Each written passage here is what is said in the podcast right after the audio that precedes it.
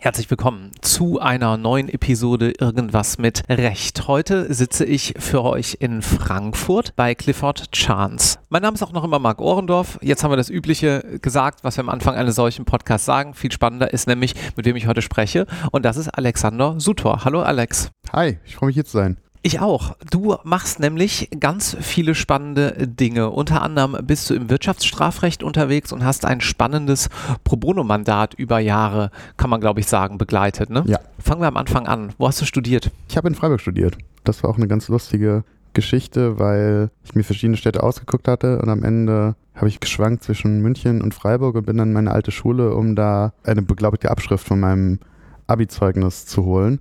Und wir hatten da so einen Studienleiter, Oberstudienleiter, glaube ich. Und als ich mit dem Zeugnis rausging, war seine Tür auf und ich rief nur in seinen Raum rein, Herr Kastner, Freiburg oder München? Und er guckte gar nicht auf von seinen Papieren, meinte Freiburg. Ich so, okay, alles klar. Weiß nicht allein ausschlaggebend, aber das war dann so das letzte Tröpfchen, das das fast zum Überlaufen gebracht hat. Hat er dir nochmal einen guten Rat mitgegeben? Genau, ja. Er musste es anscheinend auch nicht weiter begründen. genau, also ich, komm, ich bin in Frankfurt geboren, habe in Freiburg studiert, habe innerhalb meines Studiums in Freiburg dann ein Erasmus-Jahr, ein Jahr in Italien, in Padua gemacht. Oh, schön. Genau. Bin dann wieder nach Freiburg und dann wieder zum Referendariat nach Frankfurt. Also ich habe einmal eine große Europarunde gedreht sozusagen. Wo ist die Entscheidung gereift, nochmal Erasmus zu machen? Ich glaube, da müssen wir auch nochmal kurz drauf eingehen. Ich höre das hier öfter, ja, dann war ich irgendwie da und da, aber gerade so die jüngeren Semester im wahrsten Sinne des Wortes, die vielleicht gerade noch überlegen, hey, sollte man das machen oder nicht, könnten da, glaube ich, ein bisschen Input gut gebrauchen. Also der Input ist, ja, sollte man auf jeden Fall machen. Bei mir war die Überlegung so ein bisschen zwei geteilt. Ich weiß nicht, ob du Freiburg kennst, das ist eine super schöne Stadt, mhm, super ja. für Studenten. Nur die Sache ist halt so, wenn man da sechs Jahre dauerhaft ist, dann hat man auch wirklich alles gesehen, kriegt da jeden Baum und jeden Stein. Und nach vier Semestern, zwei Jahren, war halt genau diese Überlegung, okay, machst du jetzt nochmal Erasmus? Ich war ja gerade zwei Jahre in Freiburg, aber dann denkst du mir, naja gut, wenn du es nicht machst, dann bist du halt hier jetzt sechs Jahre und kommst halt nicht mehr raus. Und hinzu kam, dass ich glaube, ein Drittel von meinem Jahrgang Erasmus gemacht hat. Das ja. heißt, es war auch die Perspektive, dass irgendwie alle meine Freunde sich in alle Welt zerstreuen und ich dann hier bleibe. Da dachte ich, na gut, und äh, ich war so ein bisschen unbedarft, weil ich hatte mich beworben für, also in dieser Prioritätsreihenfolge auch für Edinburgh, Glasgow, Stockholm und Linköping. Linköping ist auch in Schweden. Das muss natürlich funktionieren, weil Stockholm auf Priorität 3 ist logisch, ja, dass man das dann bekommt. Es kam, wie es kommen musste. Ich habe nichts davon gekriegt, stand so ein bisschen deprimiert im Auslandsbüro bei uns in Freiburg und fragte die Frau Schneiders, die Auslandskoordinatorin, ja, was haben Sie denn noch? Dann meinte die, ja, Padua, Italien habe ich noch. Ich sprach natürlich kein Wort Italienisch. habe ich gesagt, ja gut, dann nehme ich das. Das ist halt so eine Entscheidung, die man auch wirklich nur trifft, wenn man 22 ist. Und dann ja. habe ich da noch irgendwie so alibimäßig einen halben A1-Kurs in Freiburg gemacht und bin dann geflogen. Ich weiß noch, wie ich da am Flughafen in Italien ausgestiegen bin, dachte, Mist, also das Italienisch muss jetzt reichen, weil der Typ, der die Bustickets nach Padua verkauft, der spricht kein Englisch. Und wenn ich dem jetzt nicht begreiflich machen kann, wo ich, wo ich hin muss, dann ist das schnell vorbei hier mit dem Auslandsaufenthalt. Und am Ende war es das aber megamäßig wert. Absolut, ja, ja. Also wirklich kann ich nur enthusiastisch jedem empfehlen. Ist auch gar nicht so wichtig, wo, aber einfach mal rauskommen. Gerade die Leute, die jetzt ja irgendwie acht Jahre Schule oder Gymnasium nur machen und da häufig natürlich das Auslandsjahr wegrationalisiert wird, kann ich nur wärmstens jedem ans Herz legen. Waren die Vorlesungen auf Italienisch oder auf Englisch? Teils, teils. Äh, teilweise auf Italienisch, teilweise auf Englisch, wobei man sagen muss, dass die da so ein bisschen ja, Entgegenkommen gezeigt haben bei den Erasmus-Studenten. Also häufig gab es dann halt bei offiziell italienischen schriftlichen Prüfungen, was natürlich super hart ist, dann die Erasmus-Prüfung, die dann mündlich eine halbe Stunde war und so ein bisschen auf dem Sprachlevel, ja. Ja. das man halt hatte. Ja, und einige waren halt in Englisch. Unter anderem habe ich mir sechs ECTS-Punkte durch English Legal Terminology abgeholt und habe gelernt, dass Wiederholungen von Law and Order UK durchaus äh, effektive Vorbereitung sein können. Siehst du, es hat nämlich doch alles seinen Sinn und Zweck. Genau, ja, ganz genau. ich war damals in Prag ähm, ah, auch schön, äh, für Erasmus, selbe Situation, ja. also tschechisch, ja, irgendwie zwei Bier bestellen und ein Gulasch, ja. aber ansonsten war da auch ziemlich viel auf Englisch und da war das ganz ähnlich. Was übrigens sehr lustig war, als ich in dem Flur von dem Auslandsbüro da gewartet habe, wo halt natürlich alle standen, die nichts gekriegt hatten und halt Restplätze spekuliert haben, habe ich mit so einer Kommilitonin, die so hinter mir stand, so ein bisschen gequatscht und so, ja, du auch nichts gekriegt, ja, ich auch nichts, voll der Mist, bla bla. Und dann ich, meinte ich so, ja, wart's ab, am Ende landen wir doch alle in Italien oder so. Und dann hat sie einmal, einmal, einmal herzhaft gelacht und sie endete dann in Pisa und hat mich dann in Padua besucht. Das war auch sehr gut. Schön. Was war das Wichtigste, was du in der Zeit so für dich mitgenommen hast, würdest du sagen? verschiedene Sachen. Also A, man ist natürlich relativ jung und so und ist halt zum ersten Mal wirklich darauf angewiesen, dass man es sich selbst organisiert, dass man sich da selbst zurechtfindet, weil klar, man hat häufig noch irgendwie jemand anderen von seiner Uni und dann lernt man andere Erasmus-Studenten kennen, aber es ist nicht so wie in Freiburg, wo du halt irgendwie eine Fachschaft hast und im Seminar 15 Leute kennst, die sagen, ja, das Buch musst du dafür lesen und hier, der prüft immer das und das. Also man wächst daran auch sehr. Und das klingt jetzt irgendwie kitschig, aber halt auch so ein bisschen diese interkulturelle Kompetenz. Also ich merke dann, ich bin irgendwie zurückgekommen und war dann der große Italien-Verteidiger, weil es ja häufig dieses Klischee gibt, ja, da funktioniert nichts und alles Krise und Mafia und so weiter und so fort. Und ich dachte, nein, das ist Quatsch und hier und was die viel besser machen als wir, etc., etc. Die sind auch viel besser angezogen und das war jetzt keine direkte Beobachtung. Ich bin jetzt nicht irgendwie aus dem Flugzeug wieder in Deutschland gestiegen und habe gesagt, oh, jetzt bin ich aber kulturell bereichert und weiterentwickelt. So, das habe ich so im Nachhinein gemerkt. Mhm in Gesprächen mit anderen, dass sich meine Perspektive da so ein bisschen geändert hat und dass sich auch sehr gedeckt hat. Das hat man gesehen mit den anderen Leuten, die Erasmus gemacht haben. Also dann kam einer da irgendwie an zur politischen Situation in Portugal, wo ich auch dachte, hä? Aber ja, der war halt da ein Jahr und hat das mitgemacht und insofern ist das hängen geblieben bei ihm. Ja, also Erasmus auf jeden Fall ein riesen äh, tolles europäisches Unterfangen, Produkt hätte ich fast gesagt. Jeder, der es gemacht hat, ist eigentlich begeistert. Ja. Also ich kenne kaum jemanden, der irgendwo entsandt wurde und gesagt hat, na, hat sich eigentlich nicht gelohnt. Hätte ich besser mal fürs Staatsexamen schneller gelernt. Ja. Das hast du dann aber nachher natürlich auch gemacht. Das habe ich auch gemacht, genau, ja. Also ich habe das Staatsexamen dann in Freiburg gemacht. Und wenn man Staatsexamen in Freiburg gemacht hat, also für mich war ziemlich schnell klar, dass irgendwie nicht Referendariat in Freiburg machen würde, weil Freiburg ist super schön, aber also erstmal die Kanzleien, gerade was irgendwie auch Großkanzleien angeht, ist da sehr, sehr beschränkt. Weil du es gerade so sozusagen ins Spiel bringst, lass mich da mal einhaken. Du hast gesagt, naja, Großkanzleien spielten für dich eine Rolle. Wie bist du auf die Idee gekommen? Also gerade wenn du an einem Ort warst, wo das nicht gang und gäbe war, dass man vielleicht mal eingeladen wurde zu irgendwie, weiß ich nicht, so einem Get-Together oder ähnlichem. Warum hast du gesagt, naja, das ist schon aber ein interessanter Faktor, auch Richtung ähm, anderer Kanzleizuschnitt mich orientieren zu können? Also wenn ich ganz ehrlich bin, brauchte ich Geld. ähm, bei mir war das so, das war wirklich sehr lustig. Also ich kam dann nach, nach Frankfurt zurück. Ich wusste, ich wollte in Frankfurt Referendariat machen, auch weil, ja, also ich bin Strafrechtler, so eine Strafstation in Frankfurt ist natürlich sehr viel spannender als in Freiburg. Ja. Ne? In Freiburg ja. verarztet man da 17 Leute, die betrunken vom Weinfest mit dem Auto gefahren sind. Und in Frankfurt war ich dann in der Abteilung für Tötungsdelikte und, und, und habe da Hausdurchsuchungen mitgemacht, wo irgendwie bei Islamismusverdächtigen die Tür eingetreten wurde und so. Das ist natürlich eine ganz andere Kragenweite. Im Referendariat jetzt. Genau, im Referendariat. Ja. Und äh, als ich wieder nach Frankfurt kam, war es für mich halt so, dass ich, ähm,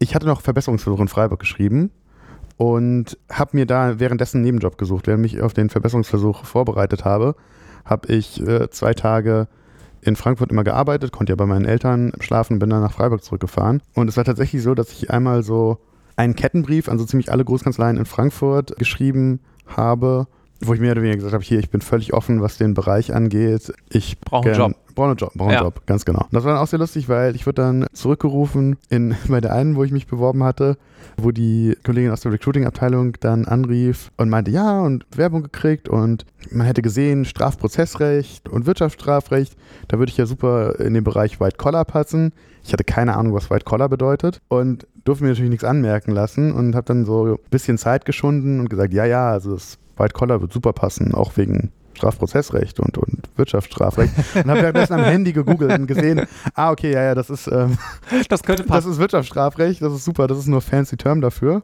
Äh, ja, und dann habe ich den, den Job halt gekriegt und dachte natürlich erstmal so, ja, das ist, ich, ich schleiche mich hier bei The Man ein und dann lasse ich mich schön von denen bezahlen und dann haue ich aber wieder ab. Aber nach so ein, zwei Monaten musste ich mir eingestehen, ah, Moment, das macht mir irgendwie Eigentlich ziemlich Spaß. Cool. Mhm. Das ist ganz gut. Und so bin ich irgendwie dabei geblieben und darüber dann auch zu Clifford gekommen als wissenschaftlicher Mitarbeiter. Und da war das ähnlich. Habe ich das richtig verstanden, dass du dann nach dem Examen eigentlich noch gar nicht so entschlossen warst, jetzt Strafrecht weiterzumachen? Und du hast ihm gesagt, ich war ja Strafrechtler, aber da dann so ein bisschen erst reingerutscht. Nee, also Strafrecht also, wollte ich auf jeden Fall machen. Okay, aber Wirtschaftsstrafrecht war dann neu. Also auch nicht neu, aber eher Großkanzler war neu. Okay, das war ja, eher verstehe. Das Ding. Also mhm. Strafrecht sollte schon gehen in irgendeiner Form, aber Großkanzlei hatte ich eher so eine, so eine ablehnende Haltung irgendwie. Das ist alles. Okay. Ja. Dann hast du Referendariat gemacht genau. und bist dann hier zu Clifford auch in der Anwaltsstation gegangen und warst dann auch hier in der Wahlstation. Ich war auch bei Clifford in der Wahlstation, aber ich war im Büro in Washington. Ah ja, okay. Ja, cool. Das war, das war auch sehr cool. Also habe da auch Wirtschaftsstrafrecht gemacht. Da gab es auch eine sehr amüsante Situation, weil ich ja genau während des Impeachments, also des ersten Impeachments gegen Donald Trump da war. Wann war das? Nur so zeitliche Das war 2019. Okay. Mhm. Und einer der Partner in Washington war Bill Clintons Verteidiger während seines Impeachments. Und ich saß da so und habe gegenüber der einen Associate, mit der ich viel gearbeitet habe, so erwähnt, ja, das ist ja auch mega cool hier irgendwie mit der das Glenn, das damals bei Bill Clinton gemacht hat, jetzt was auch wieder in den Medien ist und so. Und die meinte so ganz locker, oh ja, ja, klar, also wenn du willst, wir können mal irgendwie gemeinsam essen gehen, dann kann ich dir so ein bisschen erzählen. Und ich so, war so voll panisch. Ich meinte so, oh Gott, ich bin hier der Referendar. Ich wollte jetzt nicht, nicht irgendwie den Partner aufdrängen, der dann da irgendwie mir Geschichten erzählt über, über das Impeachment. Und ich so, nee, nee, das ist kein Problem. Und dann war ich tatsächlich mit Bill Clintons Verteidiger in seinem Impeachment, der auch in seiner Karriere Bundesstaatsanwalt in den Vereinigten Staaten war für den Bereich Washington und einem anderen ehemaligen Bundesstaatsanwalt, der irgendwie Al-Qaida-Verdächtigte in New York vor Gericht gestellt hat. War ich dann Tapas essen und die haben so ein bisschen erzählt und so. das Lustige war, ich glaube, ich, ich habe irgendwie kaum ein Wort rausgekriegt, weil ich irgendwie so komplett starstruck da stand. Ja. Aber also, das war wirklich eine tolle Erfahrung, einfach weil man es halt einmal live mitgekriegt hat. Also cool. Ja. Sehr cool. Das sind natürlich auch solche Sachen äh, neben der inhaltlichen Arbeit, die halt auch irgendwie sich einfach so ergeben, ne? was man auch vorher nicht planen kann. Dann ist das halt Zufall. Ja, total. Ja. Also das war ein, ein Moment, der war wie im Film, da hat mich ein alter Schulfreund besucht und wir waren so auf der Dachterrasse vom Büro da und haben halt Mittag gegessen und haben halt auch, da ging ja politisch gerade total her, über das Impeachment geredet und die politische Lage und allgemein und Trump hier und Trump da. Und während wir darüber reden, hören wir ein Donnern und über unsere Dachterrasse fliegen drei Hubschrauber mit einem grünen Anstrich und der Aufschrift United States of America. Und das war er dann gerade, der zurück ins Weiße Haus flog. Cool. Und da dachte ich auch so, okay, das hätte man jetzt wirklich nicht besser timen können, wenn man es geplant hätte. Ja.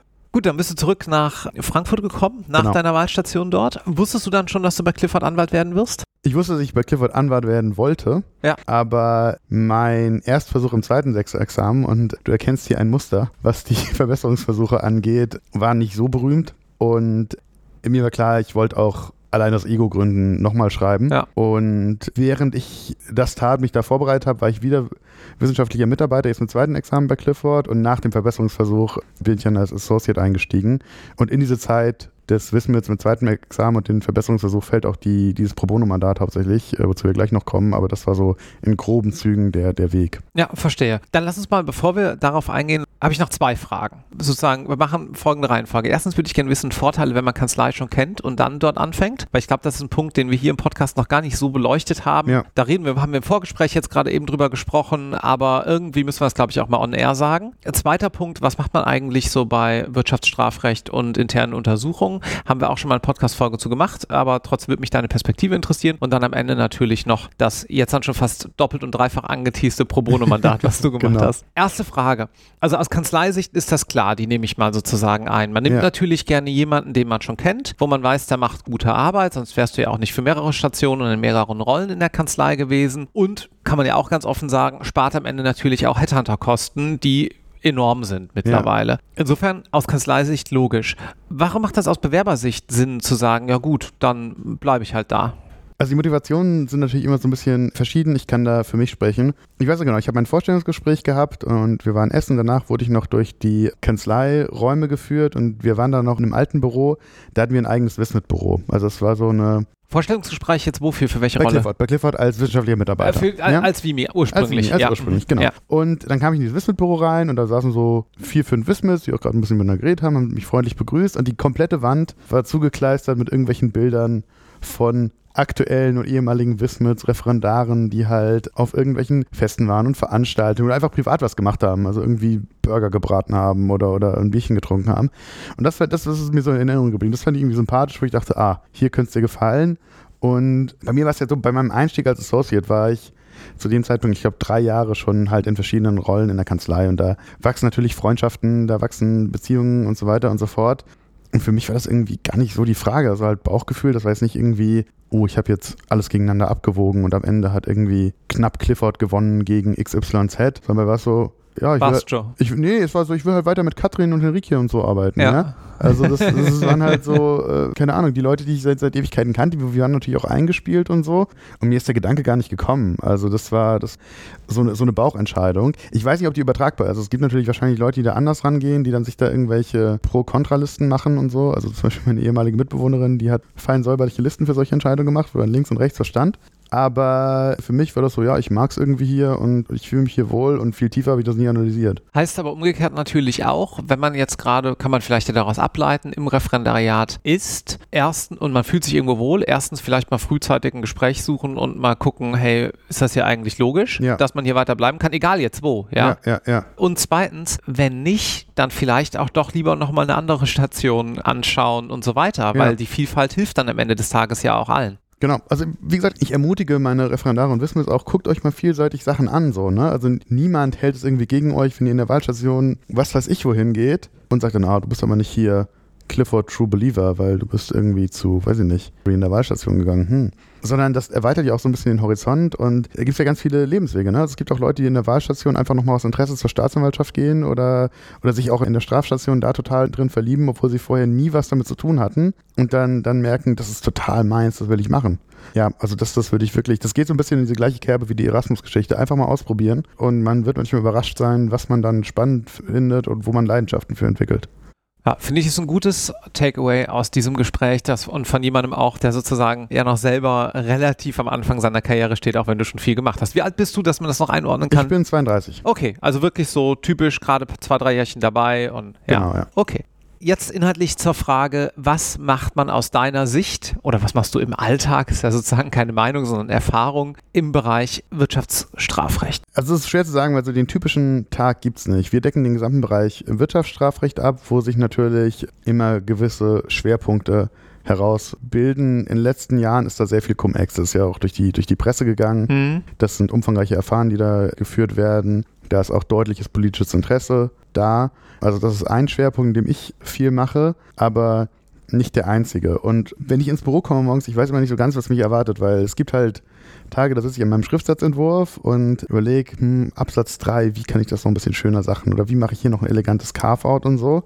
Es gibt Tage, da komme ich ins Büro, setze sich an meinen Schriftsatzentwurf und auf einmal klicke ich mein Telefon, Staatsanwaltschaft durchsucht irgendwo. Ja. Und dann ist es so ein bisschen wie bei der Feuerwehr, wo die Alarmglocke angeht und alle, die diese Stäbe da runterrutschen, die wir noch nicht installiert haben, aber das für die Zukunft vielleicht auch äh, in Erwägung ziehen würden. Und dann rennt halt alles los zum Mandanten und in der Regel kommt man da an, legt seine Visitenkarte hin und der Laden ist erstmal ein heller Aufruhr, weil ja. die Staatsanwaltschaft ist in der Situation oder die Steuerfahndung eingerückt. Da sind irgendwie 50, 60 Leute, die Aktenschränke durchgehen. Das ist eine ungewohnte Erfahrung natürlich und die, die Mitarbeiter sind aufgeregt. Mit einer Ausnahme, die ich immer beobachten konnte, so Börsentrader, die macht das gar nichts aus. Die sind komplett tiefenentspannt, egal was um sie herum vorgeht. Aber alle anderen Mitarbeiter, die sind da sehr natürlich eingespannt und so.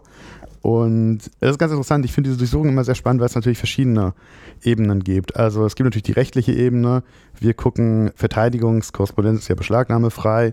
So, dann gucken wir den Ermittler mal über die Schulter und dann sehen wir irgendwie, oh, das ist jetzt ein Schriftsatz, wo oben fett Verteidigungskorrespondent steht, dann sagen wir hier halt Stopp, das lieber mal nicht. In der Regel ist dann so, dann sie so, hm, ja, müssen wir gucken, dann rufen die die Staatsanwältin oder den Staatsanwalt an, dann guckt man da zusammen drauf und dann wird das halt entschieden. Das ist die rechtliche Komponente, was man auch nicht unterschätzen darf, ist diese psychologische Komponente, weil ich versuche das immer so deutlich zu machen, die Staatsanwaltschaft hat ja einen Durchsuchungsbeschluss. Ja. Also die dürfen ja da sein und sich alles angucken. Das heißt wirklich Sachen in Anführungsstrichen ändern oder verhindern, da sind unsere Möglichkeiten ja sowieso beschränkt, sodass sehr viel ist, dass man irgendwie alle Seiten sagt, hier, wir lenken das erstmal in geordnete Bahn. Ja, so, ja. wir kommen jetzt mal ein bisschen runter, die dürfen das, die dürfen das nicht und so weiter und kein Grund zur Aufregung. Und hier, wo ist denn, keine Ahnung, Archiv XYZ, können Sie uns das mal zeigen? Wir gehen da mit.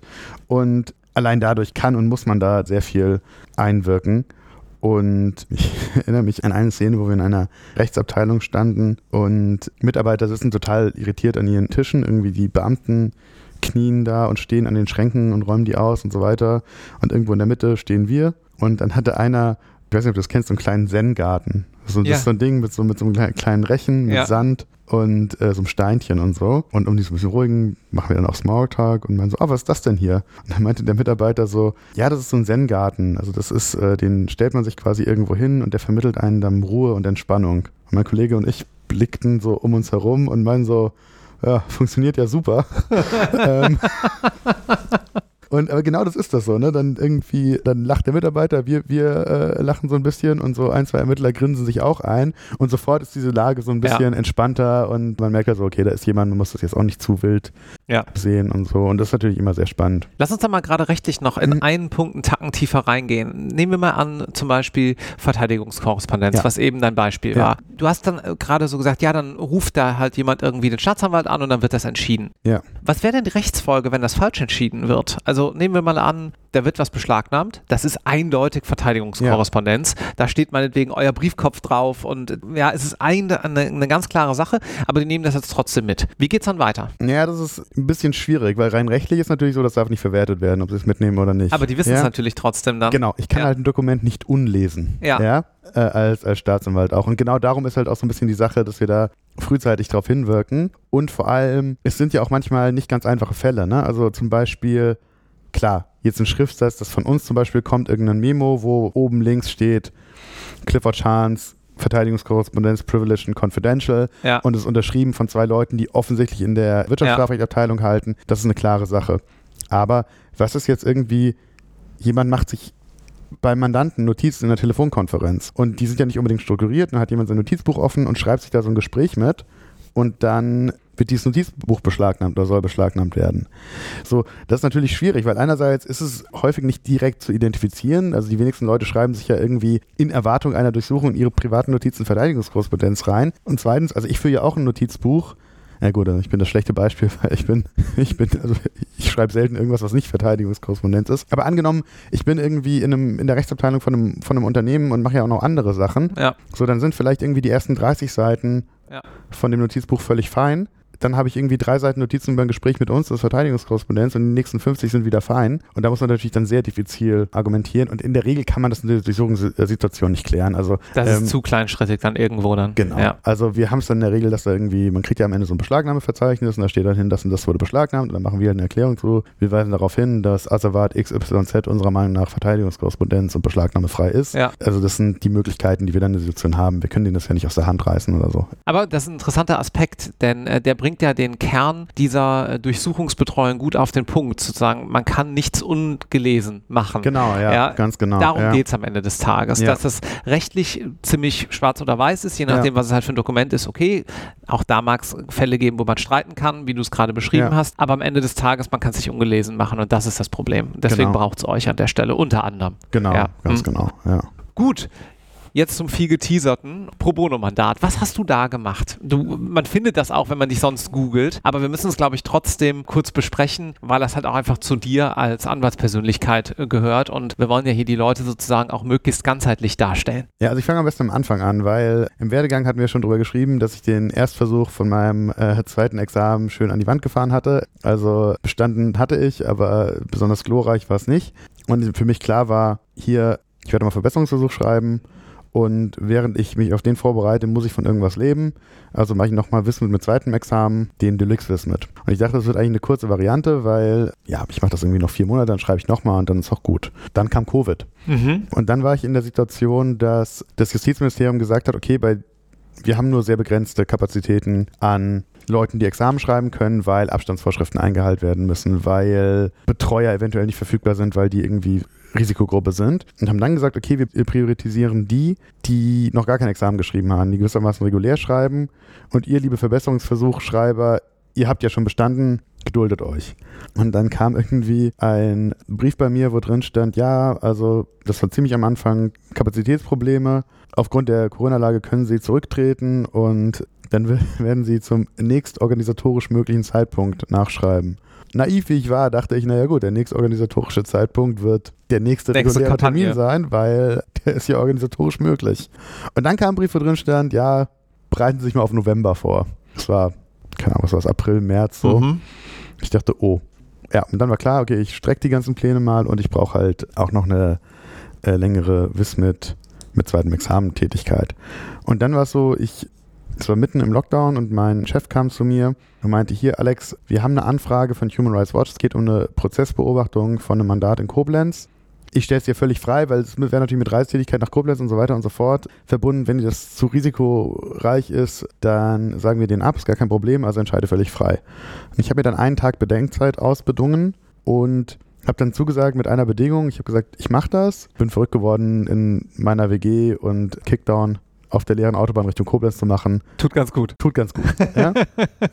genau. Und so fing ich dann an, also nicht alleine, mit einem großen, großen Zahl von Kollegen haben wir da die verschiedenen Tage abgedeckt, aber ich und ein Kollege, der, der Alexander Dünkelsbühler im Besonderen, wir haben die ersten beiden Tage, er den, ich den ersten und er den zweiten abgedeckt und haben da unsere, die ersten Memos zugeschrieben, die natürlich dann so ein bisschen das Template wurden für alles andere. Und die sind sehr gut angekommen bei der Mandantin auch. Die sagen, ja, das ist genau so, das ist genau wie wir uns vorgestellt haben, weil man ja auch sehr viel Kontext liefern musste. Also vielleicht so ein bisschen, was wir da gemacht haben. Wir saßen halt im Zuhörersaal und haben halt Mitschriften über die Verhandlungstage angefertigt. Vielleicht müsstest du noch mal kurz sagen, worum es überhaupt ja, inhaltlich geht. Ich sagen, worum es geht. Sehr richtig. In Koblenz wurden zwei ehemalige syrische Geheimdienstmitarbeiter vor Gericht gestellt und die wurden dort wegen Verbrechen gegen die Menschlichkeit angeklagt und das war der erste Prozess wegen Kriegsverbrechen in Syrien im syrischen Bürgerkrieg überhaupt. Wie die da gelandet sind, das ist eine bisschen wilde Geschichte. Der eine war Leiter von der Vernehmungsabteilung im syrischen Geheimdienstgefängnis. Also was man als Leiter der Vernehmungsabteilung im syrischen Geheimdienstgefängnis macht und wel mit welchen Methoden, das kann man sich, glaube ich, ausmalen. Und der andere war Mitglied von so einem äh, Greiftrupp, der gewissermaßen bei den Demonstrationen der Anfangsphase des arabischen Frühlings rumgefahren ist und Demonstranten also wirklich wie im Film, in, in Vans gezerrt hat und dann da in dieses Gefängnis gebracht hat. Und die sind beide desertiert 2011 und kamen auf verschlungenen Wegen nach Deutschland. Und das Verfahren wurde so ein bisschen angestoßen aus zwei sehr, sehr bizarren Situationen. Bizarre Situation 1 war, der Hauptangeklagte marschierte in eine Berliner Polizeistation und sagte, ja, ich möchte Anzeige erstatten, der syrische Geheimdienst verfolgt mich man muss sich vorstellen, das ist ja keine Spezialabteilung. Das ist nicht der Staatsschutz, das ist die ganz normale Polizeiwache, die man um die Ecke hat. Da ist die erste Frage, are you serious? Ja, genau. Also ja. die dachten halt wahrscheinlich am Anfang, das ist ein Spinner, ja. ja. so, und waren irritiert, haben dann aber so ein bisschen nachgehakt und, und haben gefragt, warum sollte der syrische Geheimdienst sie verfolgen? Ja, ich war selber im syrischen Geheimdienst, bin desertiert und bla bla bla. Äh, und sei da halt Vernehmungsleiter in dieser Abteilung gewesen, hat, also das ist auch grotesk, hat seine Aussage bei der deutschen Polizei auch mit seinem syrischen militärischen Rang, also von einem Militär, aus dem er ja desertiert war, ja. unterschrieben. Also er stand dann unter der Aussage Colonel Anwar R. Und dann hat man ihm das dann doch irgendwie so zumindest halbwegs abgenommen und hat das ans Bundeskriminalamt auch weitergeleitet, die dann meinten, ja, ja, den haben wir auf den Schirm.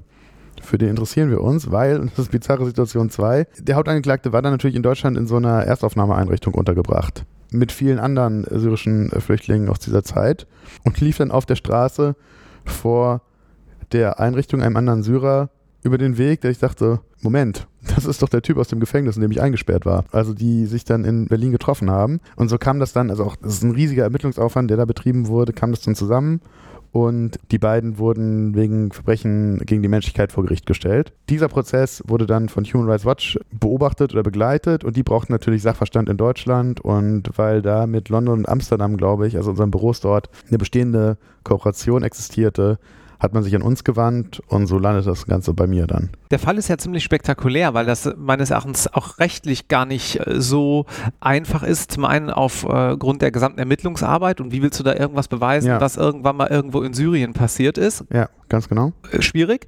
Und überhaupt, dass es in Deutschland verhandelt wird. Genau. Wie kommt es dazu? Das geht nach dem Weltrechtsprinzip. Also der deutsche Gesetzgeber hat das Völkerstrafgesetzbuch eingeführt und entschieden, gewisse Kategorien von schwersten Verbrechen, also Kriegsverbrechen, Verbrechen gegen die Menschlichkeit, die sind in Deutschland strafbar, egal ob der Täter Deutscher ist oder nicht, ob ein Deutscher zu den Opfern gehört oder nicht, oder ob es in Deutschland stattfindet oder nicht.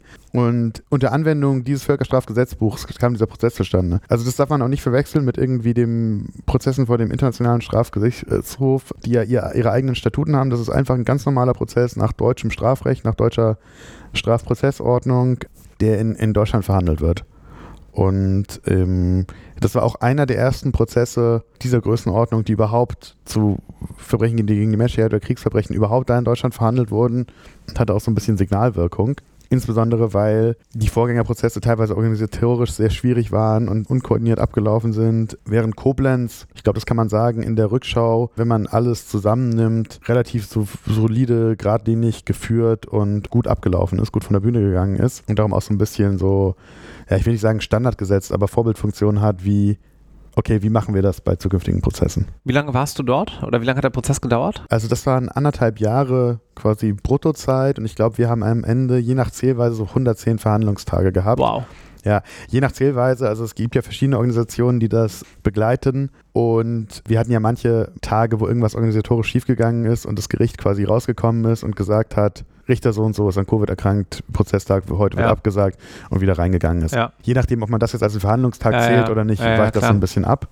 Genau. Und diese 110 Tage haben wir komplett abgedeckt. Also es war, glaube ich, bis auf einmal wegen Platzbeschränkungen immer jemand von uns im Gerichtssaal. Also nicht immer ich. Also ich glaube, ich habe die größten Teil gemacht, weil ich ja aufgrund dieser, dieser Wissenstätigkeit dann ab einem gewissen Zeitpunkt nur das gemacht habe. Aber das war also ein riesiger Team-Effort von Wismits, also die da auch wirklich über sich hinausgewachsen sind. Also ich habe ja dann, nachdem ich als Anwalt angefangen habe, lief der Prozess weiter und das war ganz interessant, weil ich ja quasi dann in so eine, so eine Supervisor-Rolle ein bisschen gekommen mhm. bin und quasi die Leute beaufsichtigt habe bei dem, was ich früher gemacht habe. Und also ich war immer total beeindruckt. Wir, wir kriegen ja diese, diese quasi Mitschriften, die ja häufig von Wismits auch kommen, die dann nicht so den kompletten Kontext haben, weil sie nur ein oder zwei Tage abgedeckt haben. Und wir ergänzen ihn so ein bisschen mit Fußnoten und mhm. so weiter. Und einmal bekam ich da ein Protokoll zurück, das schon voller Fußnoten war mit detailreichen Anmerkungen zu, also zum Beispiel, da, da, da gab es eine Zeugenaussage, wo gesagt wurde, ja, das sei nach dem Freitagsgebet, hätte die Demonstration stattgefunden und es war der arabische Begriff des Freitagsgebetes beschrieben. Und da war schon eine Fußnote drin, wo dann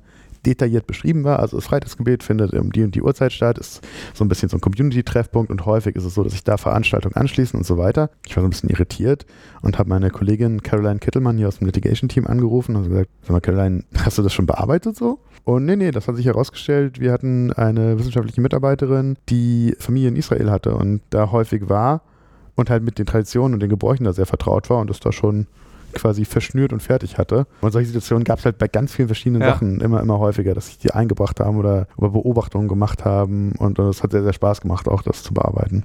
Ich glaube, mit sehr viel Spaß können wir diese Folge wunderbar beenden. Ich fand es sehr, sehr interessant, deinen gesamten Lebensweg so ein bisschen hier geschildert zu haben und auch mal ganz schön einen etwas jüngeren Einblick sozusagen in die Kanzleiwelt zu erhalten. Vielen Dank, Alex. Ja, hat mich sehr gefreut. Vielen Dank dir. Tschüss. Tschüss.